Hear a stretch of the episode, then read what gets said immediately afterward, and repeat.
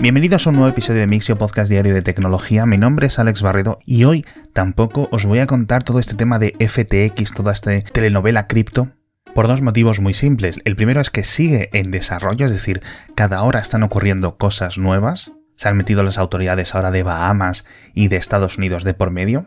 Y lo que el miércoles parecía una cosa, el jueves parece otra y hoy viernes cambiará totalmente de sentido. Vamos a dejar que la cosa evolucione este fin de y os contaré.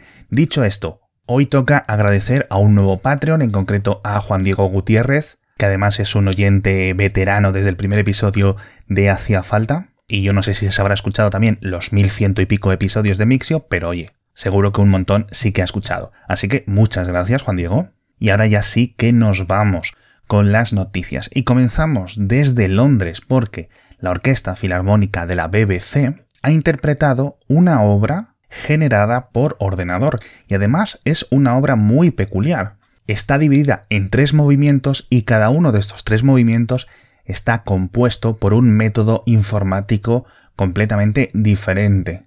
Con lo cual son realmente tres experimentos musicales en uno que yo creo que tienen un muy buen resultado. La primera parte, este primer movimiento, está escrito por un generador de partituras llamado MuseNet, creado por OpenAI, los que crearon GPT-3, DALI y todo esto. Bueno, pues MuseNet está basado en GPT-2. Es decir, le metieron un montón de partituras bien categorizadas, bien etiquetadas, y al igual que GPT-3 puede escribir textos o DALI puede pintar imágenes, MuseNet creaba partituras.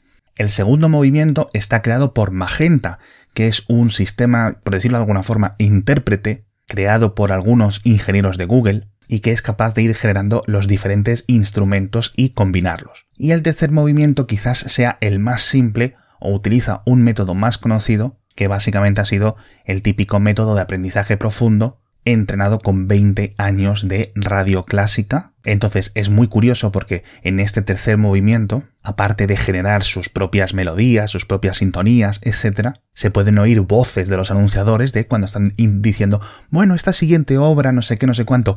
Eso también está metido dentro de este tercer movimiento. Está todo como mezclado. Pero bueno, os dejo muchos enlaces sobre este avance a mitad de camino entre tecnología y arte. Y obviamente para que lo podáis escuchar y ahora mismo os voy a poner unos segundos.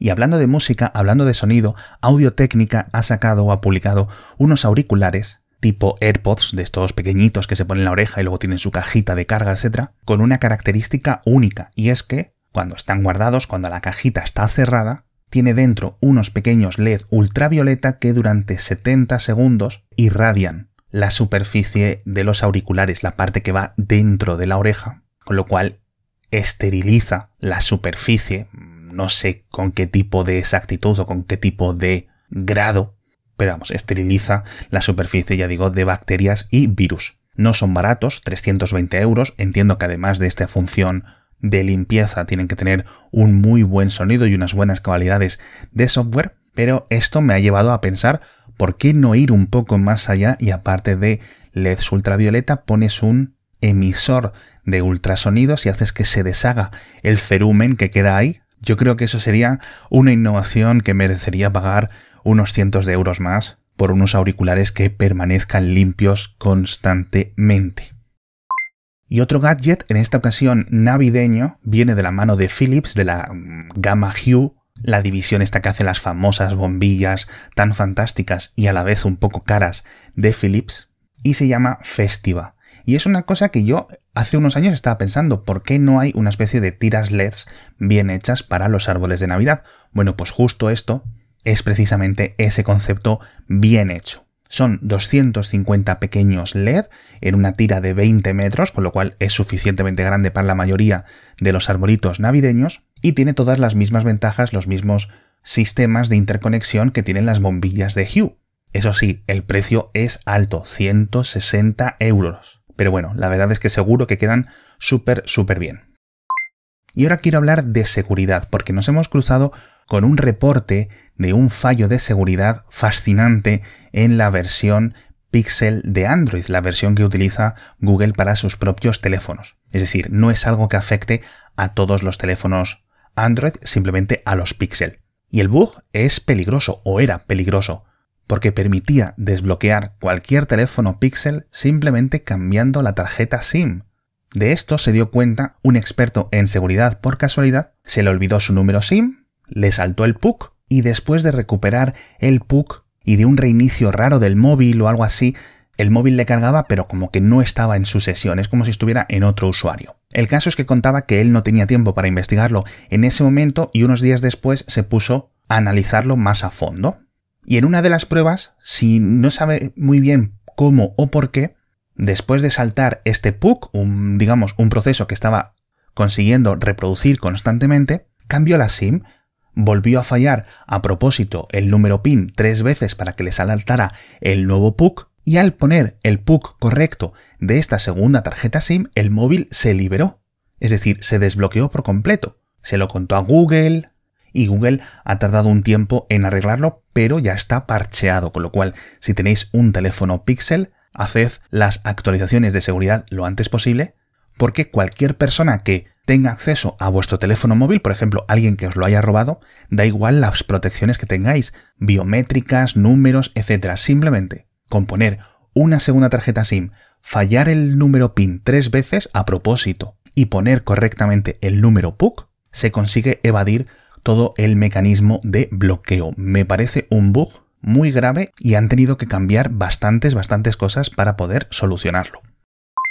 Hablando de software en Android, tenemos que contar una historia de estas que serían graciosas si no fuera por lo violento que es la ocasión, ¿no? Y tiene que ver con Kentucky Fried Chicken, la cadena de pollo frito, que envió una notificación típica de marketing a sus usuarios en Alemania para invitarles a comer pollo frito. Pues como si tienes instalada una aplicación de comida rápida y los domingos te llega una notificación. Oye, ¿no te apetece cocinar? Venga, pide con nosotros. El problema es que el texto de esta notificación invitaba a los clientes de KFC a pedir pollo frito para celebrar el aniversario de la Kristallnacht, la noche de los cristales rotos, que como muchos conoceréis, fue un suceso terrible en la Alemania nazi previo a la Segunda Guerra Mundial, fue en 1938, en el que se asaltaron y asesinaron a decenas de judíos y sus negocios en toda Alemania.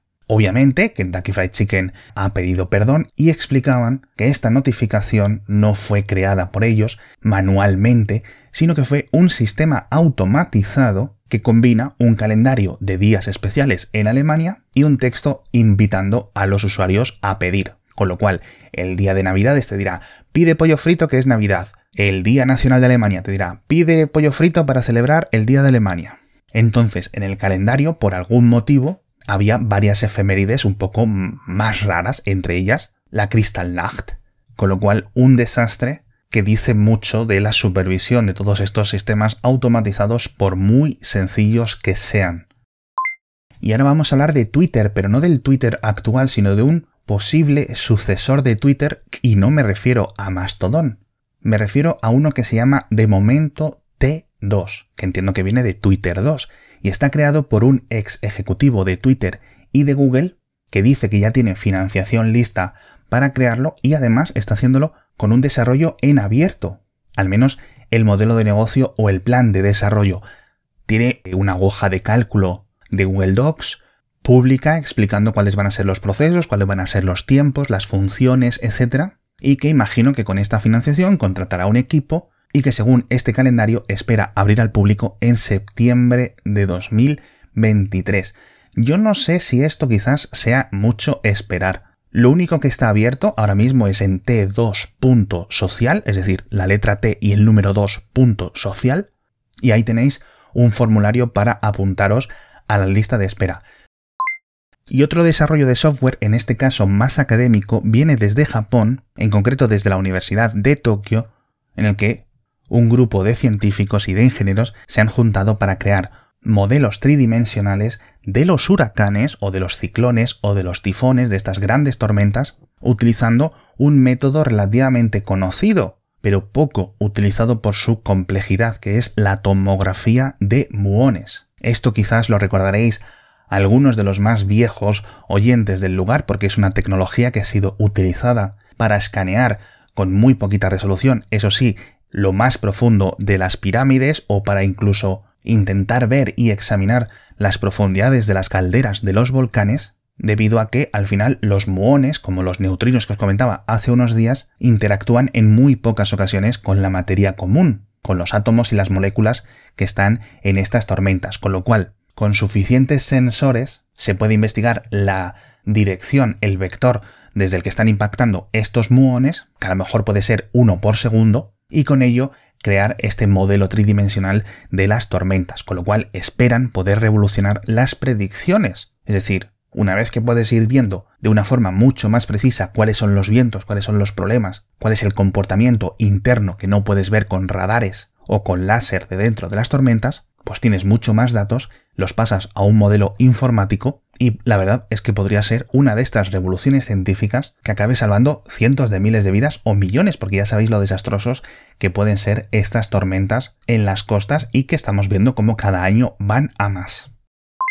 Y ahora vamos a hablar de móviles, en concreto uno de Apple y uno de Huawei, pero los dos casos tienen que ver un poco con China. El primero, el móvil de Huawei, que es el Huawei Mate 50 Pro, que es la gama más alta de las altas que tiene Huawei, el equivalente a su Ultra o a su Note, y que fue presentado hace unas semanas, pero ahora llega a España. El precio es muy alto, 1.200 euros, pero eso es lo de menos. Lo curioso de este teléfono es que una de las cámaras tiene una óptica cuyas lentes son adaptables y desde el propio software del teléfono puedes cambiar la apertura física de esa lente. Puedes pasar de f1.4 a f2 a f2.8 o a f4.0, cada una con diferentes enfoques, y aunque no es progresivo como en una cámara reflex, pues tienes cuatro puntos diferentes que la verdad es que pueden funcionar bastante bien. Os dejo, aparte de un enlace donde lo explican, un vídeo de una reseña en la que lo podéis ver cómo cambia el enfoque dependiendo de cuál de estos saltos de apertura elijas.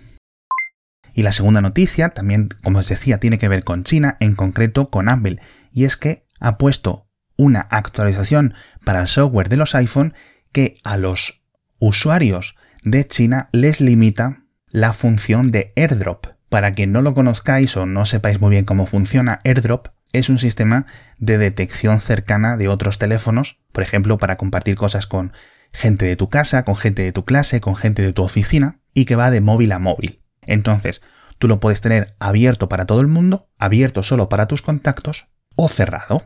Yo personalmente siempre lo tengo cerrado porque si no mi mujer me trolea y me empieza a enviar chorradas constantemente todo el día. ¿Qué es lo que ocurre en China? Pues que al final esta comunicación, digamos, directa entre teléfonos es una de las vías de comunicación que no está censurada por el gobierno, porque ya digo, va de un dispositivo a otro. Aunque el rango de alcance sea pequeño, cuando estás en una manifestación o en una organización puedes utilizarlo para compartir datos de forma inalámbrica sin utilizar Internet. Y entonces lo que ha cambiado Apple en China es esta opción tercera que te permite que AirDrop esté siempre activado y dispuesto a recibir archivos o a recibir información de cualquier persona aunque no la tengas en los contactos. De tal forma que va a estar limitada a 10 minutos, es decir, tú la activas y a los 10 minutos se desactiva, tienes que volver a entrar y volver a reactivarla. No es un método de supercensura imposible de saltar, simplemente tienes que volver a entrar, pero bueno, Apple lo vende como una medida de seguridad o una medida de privacidad que en el futuro llegará a otros países, pero es cierto que